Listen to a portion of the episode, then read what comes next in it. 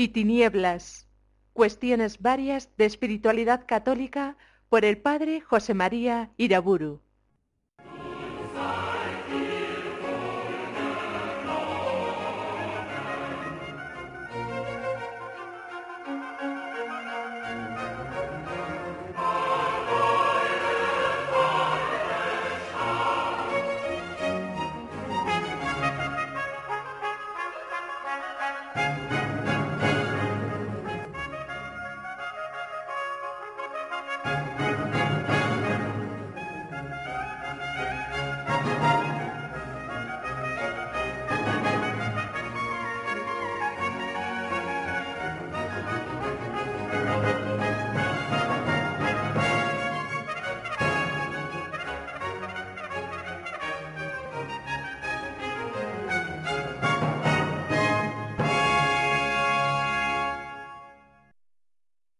En el nombre del Padre, del Hijo y del Espíritu Santo.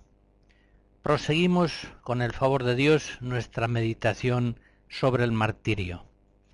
En la anterior conferencia contemplábamos a Cristo como mártir perfecto de Dios. Su martirio dura toda su vida, se intensifica durante su ministerio público y llega a consumarse en la cruz del Calvario. Cristo es ejemplo para todos los mártires cristianos, y no solamente ejemplo, es Él quien sostiene con su gracia a los mártires cuando éstos, arriesgando su vida y muchas veces perdiéndola, han de dar testimonio de Dios ante los hombres. Consideremos ahora el martirio en la Sagrada Escritura, empezando por contemplarlo en el Antiguo Testamento. La versión de los 70 que nos ofrece en griego los textos del Antiguo Testamento da a la palabra martis el sentido de testigo. El mártir es la persona que está en condiciones de afirmar por su experiencia la veracidad de un hecho o incluso de unas verdades. La palabra martirion significa más bien el propio testimonio o a veces la acción de testimoniar. Ambas palabras y términos equivalentes se emplean con frecuencia en la Sagrada Escritura, en la versión de los 70. Y algunas figuras de la historia de Israel dan con rasgos especialmente acentuados la fisonomía de el mártir. En primer lugar, los profetas. El profeta de Israel es el hombre santo por su misión y por su religiosidad, el hombre que habla en el nombre de Dios, transmite los mensajes del Altísimo y denuncia al pueblo sus pecados, llama a conversión, y al mismo tiempo anuncia gracia y salvación. Pues bien, este hombre enviado por Dios suele sufrir rechazos, marginaciones, ultrajes, persecuciones y la misma muerte. Según se lee, por ejemplo, en el libro primero de los reyes, en los tiempos pésimos del rey Ahab, su esposa Jezabel hizo matar a todos los profetas de Israel. Solamente sobrevivió el profeta Elías. Fácilmente se comprende que el profeta, por ser testigo de Dios entre los hombres, y también por ser enviado a denunciar el pecado del pueblo, es mártir, está destinado al martirio. En Isaías 55 leemos las palabras del Señor, mis pensamientos no son vuestros pensamientos, ni mis caminos son vuestros caminos. Por tanto, el profeta al ser enviado al pueblo para anunciar los pensamientos y los caminos de Dios, necesariamente va a correr un grave peligro, va a enfrentarse con los pensamientos y las costumbres de su pueblo. Muchas veces, llamando a los hombres a conversión, va a procurarles a éstos la vida y asimismo la muerte. En Mateo 5 y en otros lugares del Nuevo Testamento comprobamos que era una convicción generalizada en el pueblo elegido que Israel mata a los profetas que Dios le envía. Cuando así lo afirma Cristo, nadie le contradice. Pues bien, en el Antiguo Testamento, junto a los profetas, aparecen también otros mártires, los hombres santos, los justos, que precisamente por ser fieles a la alianza establecida con Dios, sufren igualmente grandes persecuciones e incluso la muerte. Estos martirios se multiplican, lógicamente, cuando en el pueblo predomina la infidelidad a la alianza. El hombre justo, cuando el pueblo es infiel a Dios, se encuentra solo, abandonado, proscrito. En el Salmo 68 se dice, por ti he aguantado afrentas, la vergüenza cubrió mi rostro. Soy un extraño para mis hermanos, un extranjero para los hijos de mi madre, porque me devora el celo de tu templo, y las afrentas con que te afrentan caen sobre mí. Nótese que el justo sufre un tormento diario con la infidelidad de su pueblo, con el pecado del mundo. En el Salmo 118 el salmista confiesa, arroyos de lágrimas bajan de mis ojos por los que no cumplen tu voluntad. Es cierto que en ocasiones el justo no está solo, hay un resto fiel, un grupo de hombres justos, pero ellos también han de sufrir persecución a causa de su fidelidad a la alianza. En el Salmo 43 se dice, Por tu causa nos degüellan cada día, nos tratan como ovejas de matanza. La realidad histórica del martirio entre los fieles a la alianza es recordada, por ejemplo, con veneración en la carta a los hebreos. El autor de la carta hace memoria de muchos justos que a causa de la fe hubieron de padecer grandes penalidades. En el capítulo 11 leemos, por fidelidad a la fe, unos fueron sometidos a tormento y rehusaron la liberación queriendo alcanzar una resurrección mejor. Otros soportaron la prueba de burlas y azotes, más aún, de cadenas y cárceles. Otros fueron apedreados, tentados, aserrados, murieron pasados a cuchillo, anduvieron errantes, indigentes, atribulados, maltratados. El mundo no se los merecía. Anduvieron perdidos por los desiertos y los montes, por las cavernas y por las grietas de la tierra. Por eso, dicho sea de paso, la convicción que hoy es general a causa de una cultura democrática, liberal, la convicción de que el hombre más valioso es el más apreciado por el conjunto de su pueblo, es una idea completamente ajena. Más aún, es una convicción contraria a la tradición bíblica judía y cristiana.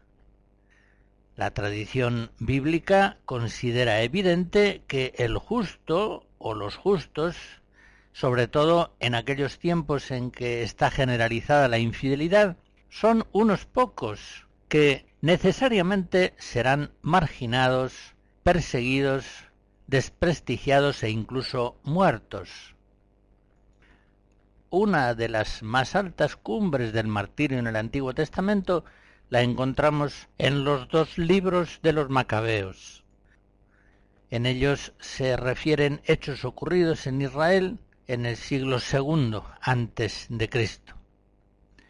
Refieren sobre todo las persecuciones terribles que los fieles de Israel hubieron de sufrir bajo Antíoco Epifanes, raíz de pecado, hijo de uno de los herederos del imperio de Alejandro Magno.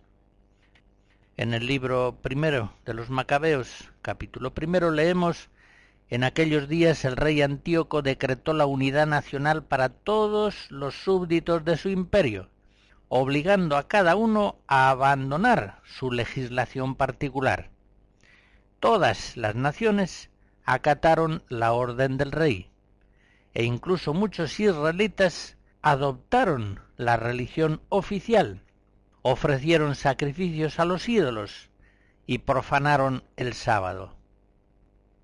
Muchos israelitas, contaminados por el paganismo griego o sencillamente atemorizados por las amenazas del poder invasor, ceden, tratan de salvar sus vidas y aceptan cambiar su fidelidad a la alianza por las instituciones del helenismo pagano. El libro de los Macabeos dice, abandonaron la santa alianza y haciendo causa común con los gentiles, se vendieron al mal. 1 Macabeos 1. De este modo, se dice en ese mismo lugar, llega a instalarse sobre el altar la abominación de la desolación, y en las ciudades de Judá de todo alrededor se edificaron altares idolátricos. En este ambiente de apostasía generalizada, el Señor suscita la sublevación de Matatías y de sus cinco hijos, los macabeos. Ellos declararon, aunque todas las naciones que formen el imperio abandonen el culto de sus padres y se sometan a vuestros mandatos, yo y mis hijos y mis hermanos viviremos en la alianza de nuestros padres Líbrenos Dios de abandonar la ley y sus mandamientos. No escucharemos las órdenes del Rey para salirnos de nuestro culto, ni a la derecha ni a la izquierda. Esta sublevación toma pronto forma de guerra armada, sucesivamente conducida por Judas, Jonatán y Simón, hermanos macabeos, y gracias a la fe y al valor martirial de la familia de Matatías, logra Israel la independencia nacional del imperio de los Seleucidas, creando la nueva dinastía de los Asmoneos. Al recordar esta lucha martirial, heroica, es preciso recordar aquella escena que se narra en el capítulo séptimo del libro segundo de los Macabeos. Verdaderamente, se dice allá, es muy digno de memoria lo ocurrido a siete hermanos que con su madre fueron presos y a quienes el rey quería forzar a comer carne de cerdo y por negarse a comerlas fueron azotados con látigos y nervios. El primero de los hermanos confiesa nosotros estamos dispuestos a morir antes que violar las leyes de nuestros padres.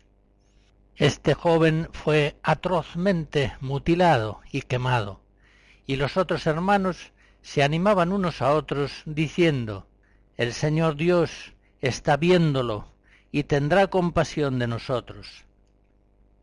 El segundo hermano, antes de morir, igualmente atormentado, dice, Tú, malvado, nos privas de la vida presente, pero el Rey del universo nos resucitará a una vida eterna a los que morimos a causa de sus leyes.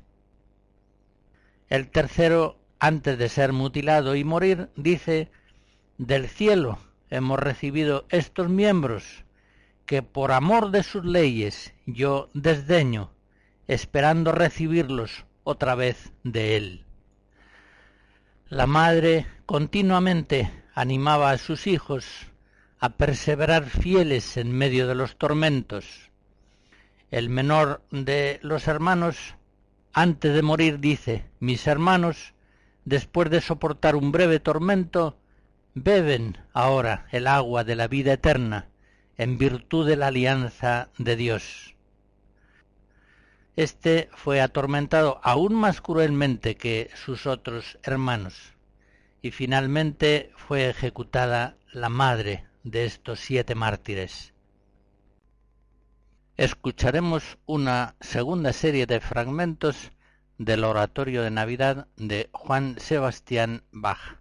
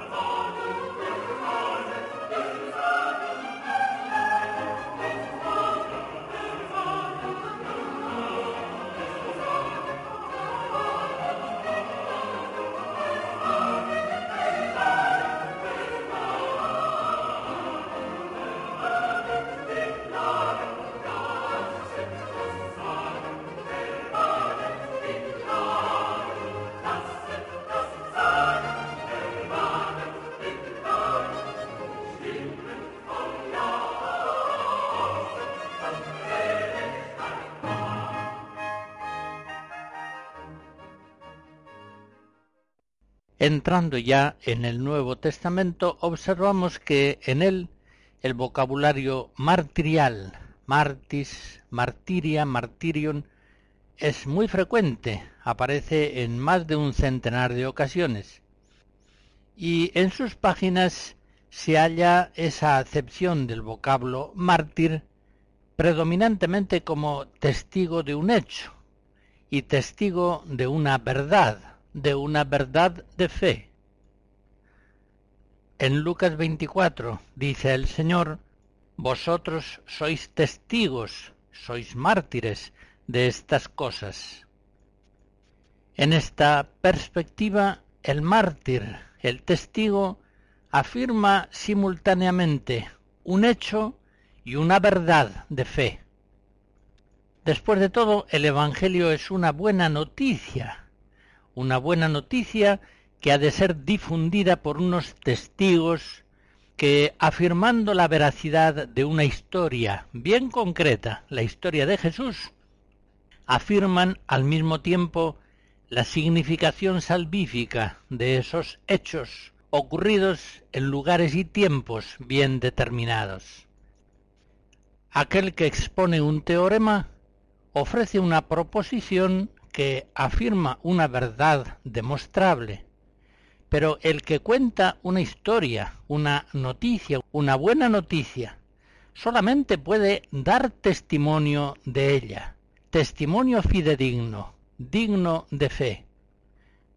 En ese sentido, bien preciso, los apóstoles son elegidos, son llamados, son enviados por Cristo para ser testigos mártires que con la ayuda del Espíritu Santo den testimonio de esos hechos y de su significado en la fe.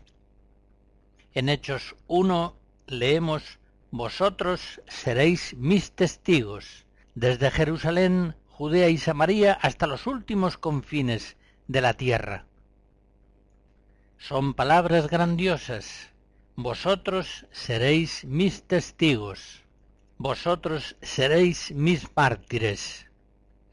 Si hubiéramos de definir qué es un apóstol, tendríamos que decir que el apóstol es un testigo enviado, un testigo de Cristo enviado para dar testimonio de él.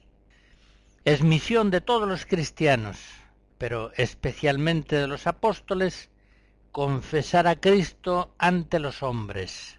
Mateo 10. Cristo, rechazado por el mundo antes de ascender a los cielos, encomienda a los cristianos y especialmente a los apóstoles que sean sus testigos ante todas las naciones y les avisa que en el cumplimiento de esa misión van a hallar persecución, cárceles y muerte. En Hechos 22 se nos refiere el martirio del diácono Esteban, el testimonio de Esteban ante el Sanedrín.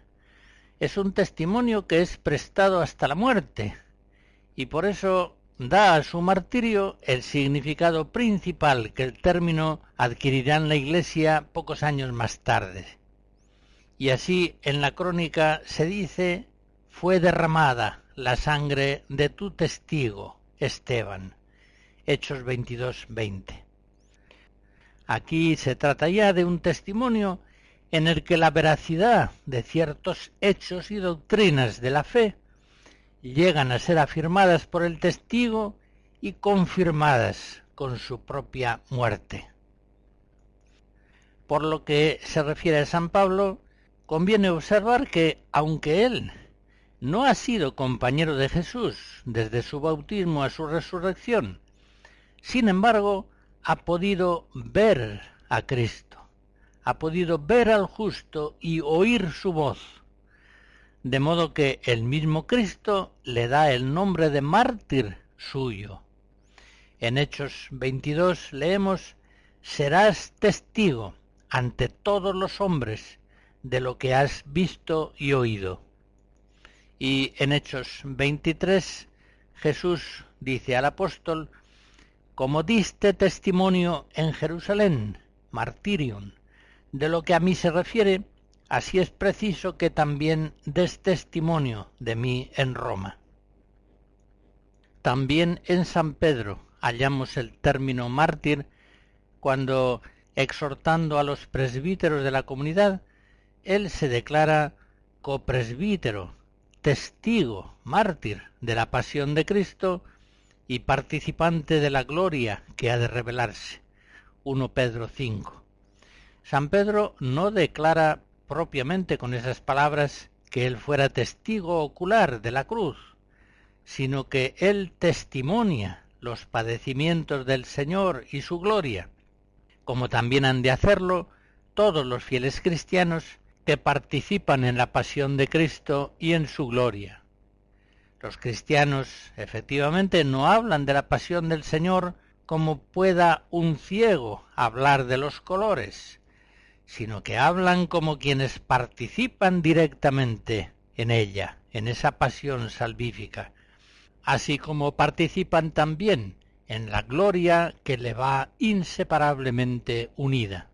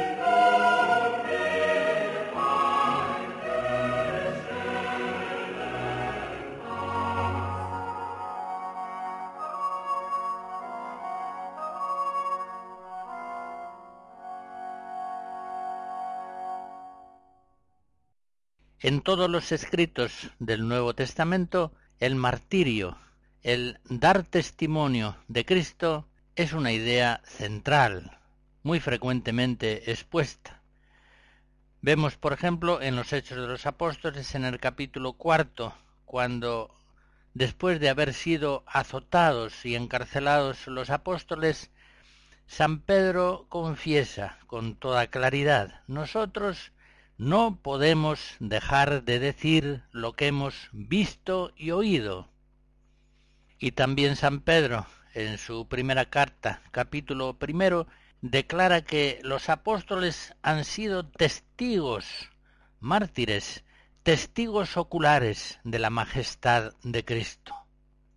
Pues bien, el vocabulario martirial, la teología, la espiritualidad del martirio, halla en San Juan Apóstol su más alto maestro.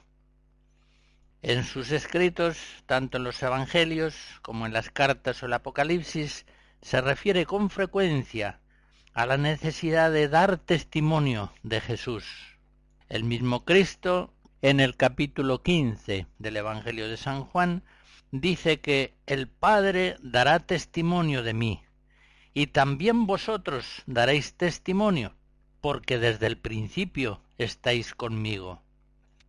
En San Juan los términos martiriales son muy frecuentes y llevan consigo una gran riqueza de contenido y de matices. Juan Evangelista es consciente de que él, como sus hermanos apóstoles, es testigo ocular del Cristo histórico. Recordemos las palabras con que inicia su primera carta, San Juan. Lo que hemos visto, lo que hemos oído, lo que hemos palpado, tocando con nuestras manos al verbo de la vida. Eso es lo que os anunciamos a vosotros. Los apóstoles son efectivamente testigos enviados por el mismo Cristo para dar testimonio de él. Pero es importante señalar que en los escritos de San Juan el martirio es ya una palabra teñida en sangre, en la sangre de la persecución, del dolor, de la muerte. Los escritos de San Juan, Evangelio, cartas, Apocalipsis, datan de finales del siglo I. Para entonces ya la Iglesia ha sufrido mucho a lo largo de los años dando el testimonio de Jesús, predicando el Evangelio. Por esos años, desde Pentecostés hasta finales del siglo I, ha habido ya miles y miles de mártires cristianos. Por eso en San Juan encontramos tantas veces la acepción de la palabra martirio con una referencia clara al sufrimiento, a los padecimientos que van unidos necesariamente al testimonio de Jesús en el mundo. En los primeros decenios de la Iglesia, la condición martirial de Cristo fue inmediatamente asumida por su esposa. Ella, la Iglesia naciente, entendió que como Cristo estaba también llamada a padecer la cruz. La misma persecución sufrida por Cristo ha de ser sufrida en el mundo por sus discípulos. Así lo avisa Jesús en el sermón de la última cena que recoge San Juan. Si el mundo me ha perseguido, a vosotros os perseguirá. Si fuerais del mundo, el mundo no os perseguiría, os reconocería como algo propio, pero como no sois del mundo, porque yo os he sacado del mundo, se entiende espiritualmente, por eso el mundo os odiará.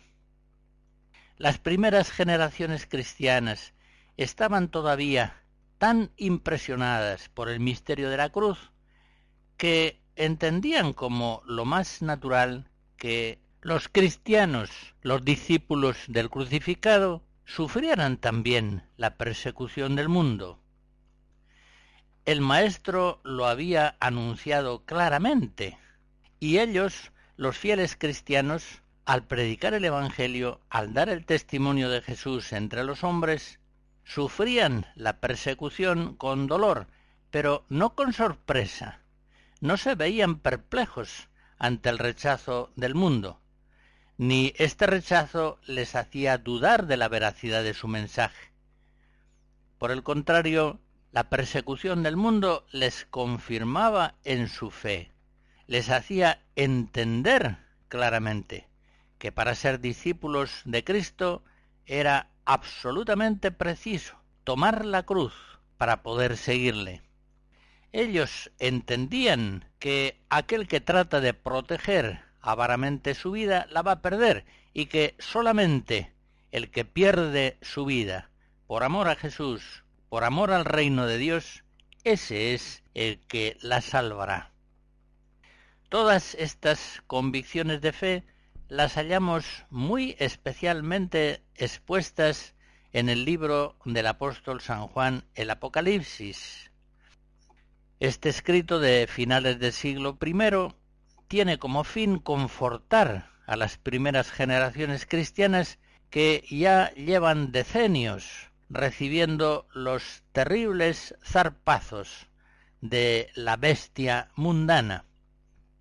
Una bestia que hace veinte siglos era el imperio romano, pero que sigue, según la visión del Apocalipsis, encarnándose en bestias sucesivas a lo largo de la historia de la Iglesia.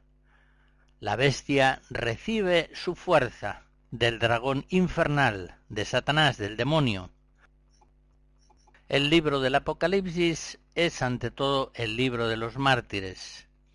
Por eso tiene una perfecta actualidad al paso de los siglos. El mundo ha perseguido, persigue y perseguirá siempre a Cristo y a quienes guarden el testimonio de Cristo fielmente. Ya recordábamos hace un momento cómo Cristo anunció a los discípulos la persecución con claras palabras, no solamente en su despedida, en la última cena, sino ya en sus anteriores predicaciones. En el mismo Sermón de la Montaña nos dice en la última y en cierto modo la mayor de las bienaventuranzas, Bienaventurados seréis cuando os insulten y persigan y con mentira digan contra vosotros todo género de mal por causa de mí. Alegraos entonces y regocijaos, porque grande será en los cielos vuestra recompensa, ya que así persiguieron a los profetas que hubo antes de vosotros. El apóstol Pablo también, en 2 Timoteo 3, avisa que todos los que aspiran a vivir religiosamente en Cristo Jesús sufrirán persecuciones. Pues bien, este podríamos decir es el tema central del libro del Apocalipsis, el libro de los mártires. En él, ya desde el principio, Jesucristo es presentado como el testigo fiel, fidedigno, veraz, el mártir. Y él, Jesucristo, el Salvador del mundo, es plenamente consciente de esta vocación en el Evangelio de San Juan 18 dice, yo he nacido para esto y para esto he venido al mundo, para dar testimonio de la verdad. En otras palabras, para ser mártir. Ahora bien, como el mundo entero yace bajo el poder del maligno, el padre de la mentira, 1 Juan 5, nada es tan peligroso en el mundo como afirmar la verdad, sobre todo si se afirma con autoridad, si se afirma en el nombre de Dios. Por esta causa muere Cristo, por dar testimonio de la verdad. Y por esta causa morirán en martirio muchos de sus discípulos. Jesucristo es pues para siempre el prototipo del mártir cristiano. Sus discípulos enviados al mundo como ovejas entre lobos. Darán testimonio de Jesús, confesarán la gloria de su nombre, su poder salvífico, arriesgando su vida y muchas veces perdiéndola. En el Apocalipsis es frecuente designar a los mártires como aquellos que mantienen el testimonio de Jesús, que guardan la palabra de Dios, los mandamientos de Dios, esos son en medio de los hombres mundanos los mártires de Cristo. Pongo un ejemplo tomado del capítulo segundo del Apocalipsis. Allí se presenta el martirio de Antipas en la iglesia de Pérgamo con estas palabras. Al ángel de la iglesia de Pérgamo escribe, Esto dice el que tiene la espada, la espada de dos filos. Conozco dónde moras, dónde está el trono de Satanás, y sé que mantienes mi nombre y no negaste mi fe, aun en los días de Antipas, mi testigo, mi mártir, mi fiel, que fue muerto entre vosotros donde Satanás habita.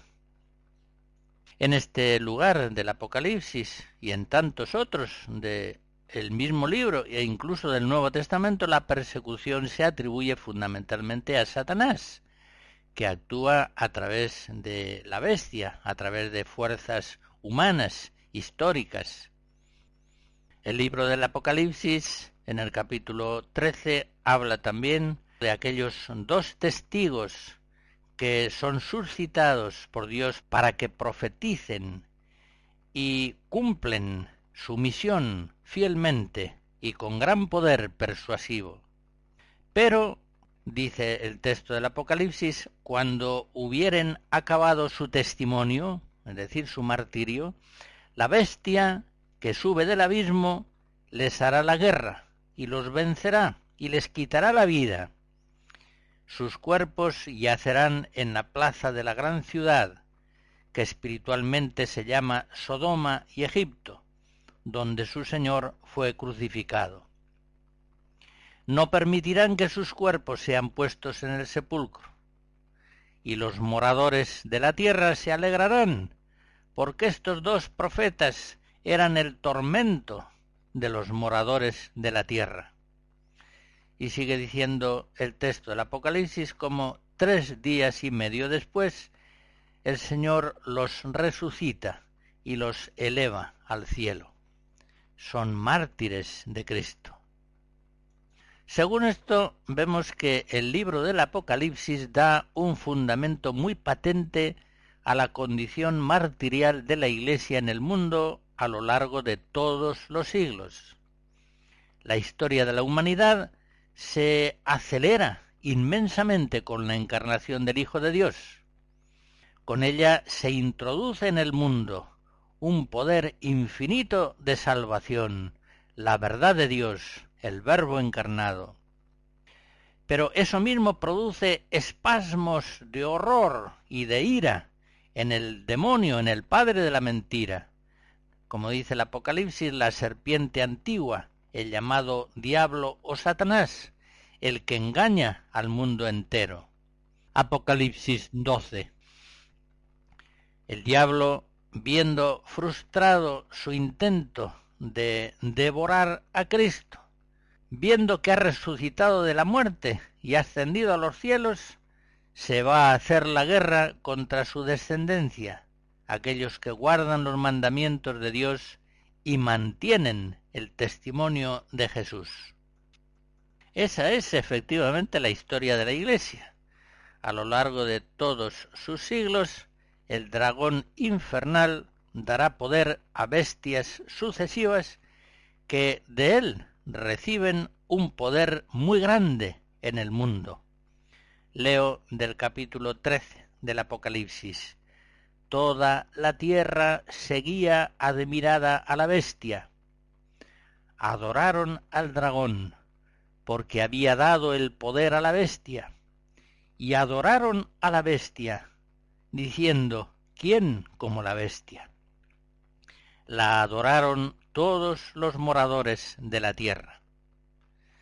Y la bestia hizo que a todos, pequeños y grandes, ricos y pobres, libres y siervos, se les imprimiese un sello en la mano derecha.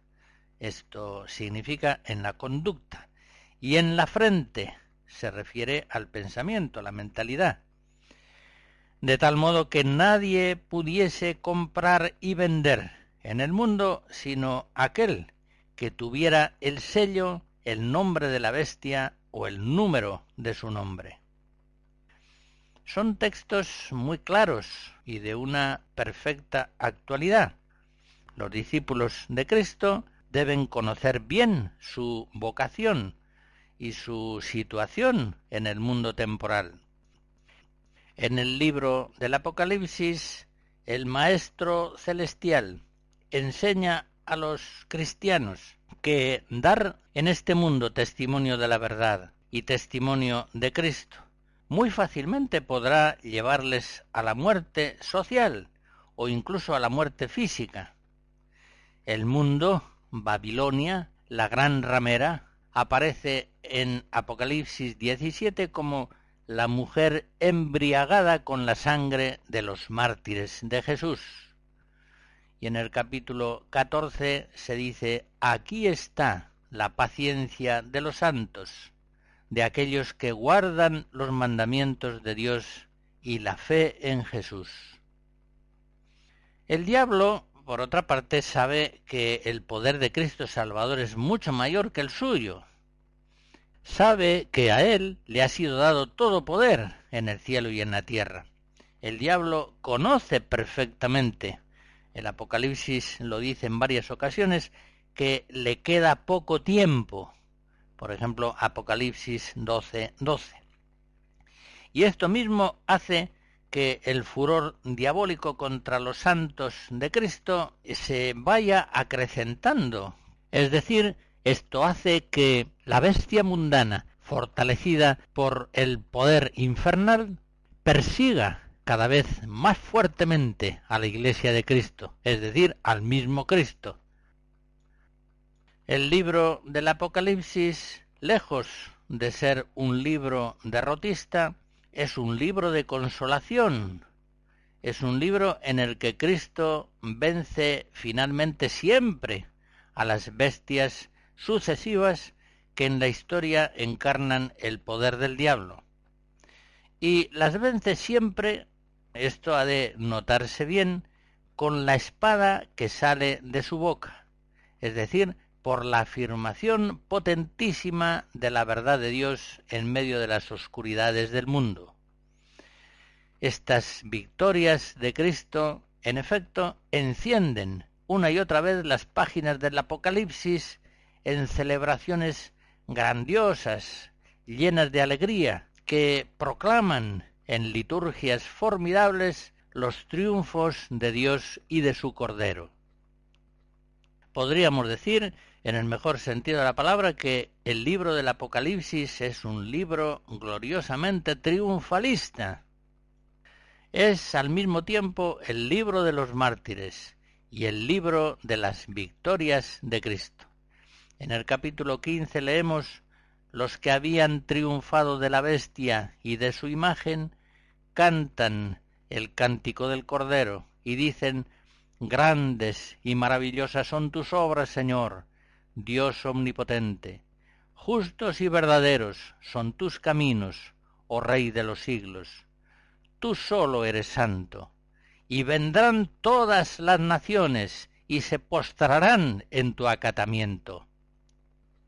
El apóstol Juan en el libro del Apocalipsis deja muy claro que no durarán mucho los tormentos de los mártires de Cristo, pues el mismo Cristo ha asegurado a su iglesia, Apocalipsis 3, vengo pronto, mantén con firmeza lo que tienes, para que nadie te arrebate tu corona. Vengo pronto.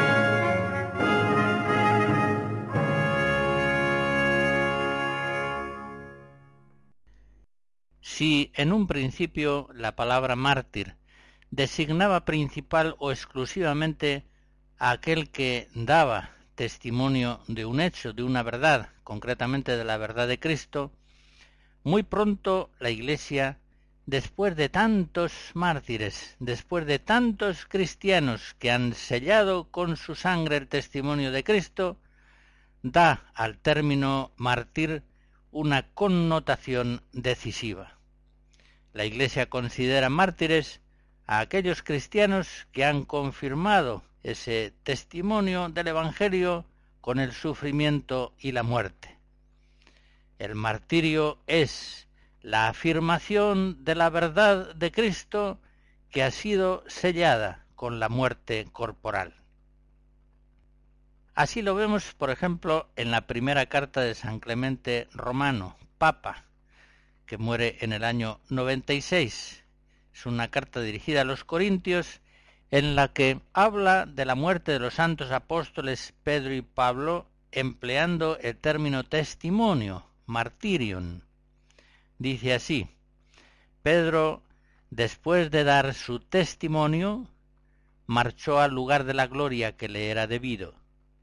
Pablo, después de haber enseñado a todo el mundo la justicia y dado su testimonio ante los príncipes, salió así de este mundo y marchó al lugar santo, dejándonos el más alto ejemplo de paciencia. Por otra parte, la Iglesia supo desde un principio que el martirio era ya un bautismo de sangre que producía ciertamente la purificación total del pecado y la perfecta santidad. Lo comprobamos así, por ejemplo, en este texto del libro Pastor de Hermas del siglo II. En sus páginas se exhorta a aquellos fieles que en la persecución están dudando entre confesar o negar a Cristo, y les dice, cuantos un día sufrieron por el nombre, se refiere al nombre de Jesús, son gloriosos delante de Dios, y a todos ellos se les quitaron sus pecados por el hecho de haber sufrido por el nombre del Hijo de Dios. Todos aquellos que, llevados ante la autoridad, fueron interrogados y no negaron, sino que padecieron animosamente, son los más gloriosos delante del Señor. El vocabulario cristiano del martirio aparece también claramente empleado en la crónica del martirio de San Policarpo de la mitad del siglo II. De este santo obispo de Siria se dice que no sólo fue maestro insigne, sino también mártir excelso, cuyo martirio todos aspiran a imitar, pues ocurrió tal como el Evangelio describe que fue el martirio de Cristo. Es de señalar que este texto está compuesto a mediados del siglo II en el Asia Menor, precisamente donde se escribió el Apocalipsis, Allí es donde el término mártir es usado ya en su pleno sentido teológico y espiritual, designando al que muere por ser testigo de Cristo. Y en este mismo tiempo, a mediados del siglo II, en las Galias hallamos las actas de los mártires de Lyon y Viena. Son espléndidas y plenamente fidedignas. En esas actas hallamos una distinción muy precisa que llegará a hacerse común en la Iglesia. Ante el desafío de la persecución caben tres posibilidades. En primer lugar, hay apóstatas que por temor a la cárcel, al exilio, al dolor y a la muerte, se niegan a confesar a Cristo. En segundo lugar, hay confesores que, habiendo confesado al Señor en la persecución, sobreviven a la prueba. Y en tercer lugar hay testigos, mártires, aquellos que por dar el buen testimonio pierden su vida. Este sentido pleno de la palabra mártir será el que ya en el siglo III queda definitivamente incorporado al lenguaje de la Iglesia.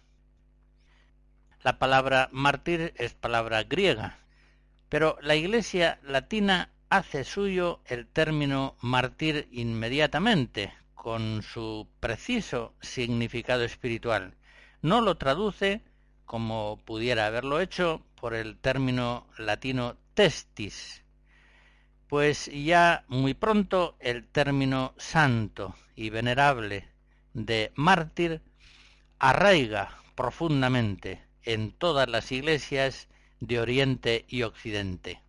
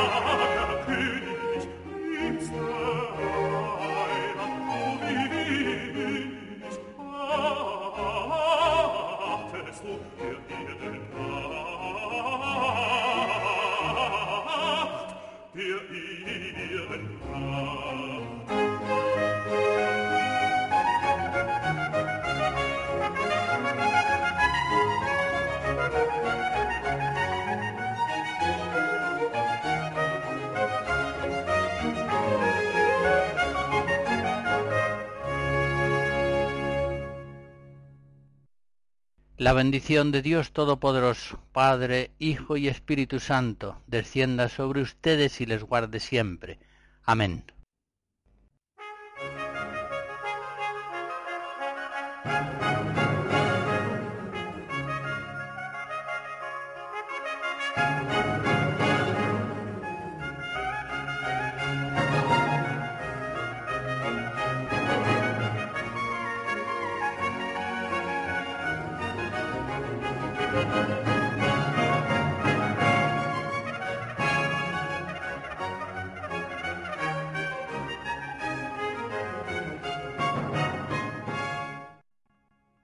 Hemos escuchado Luz y Tinieblas, cuestiones varias de espiritualidad católica por el padre José María Iraburu.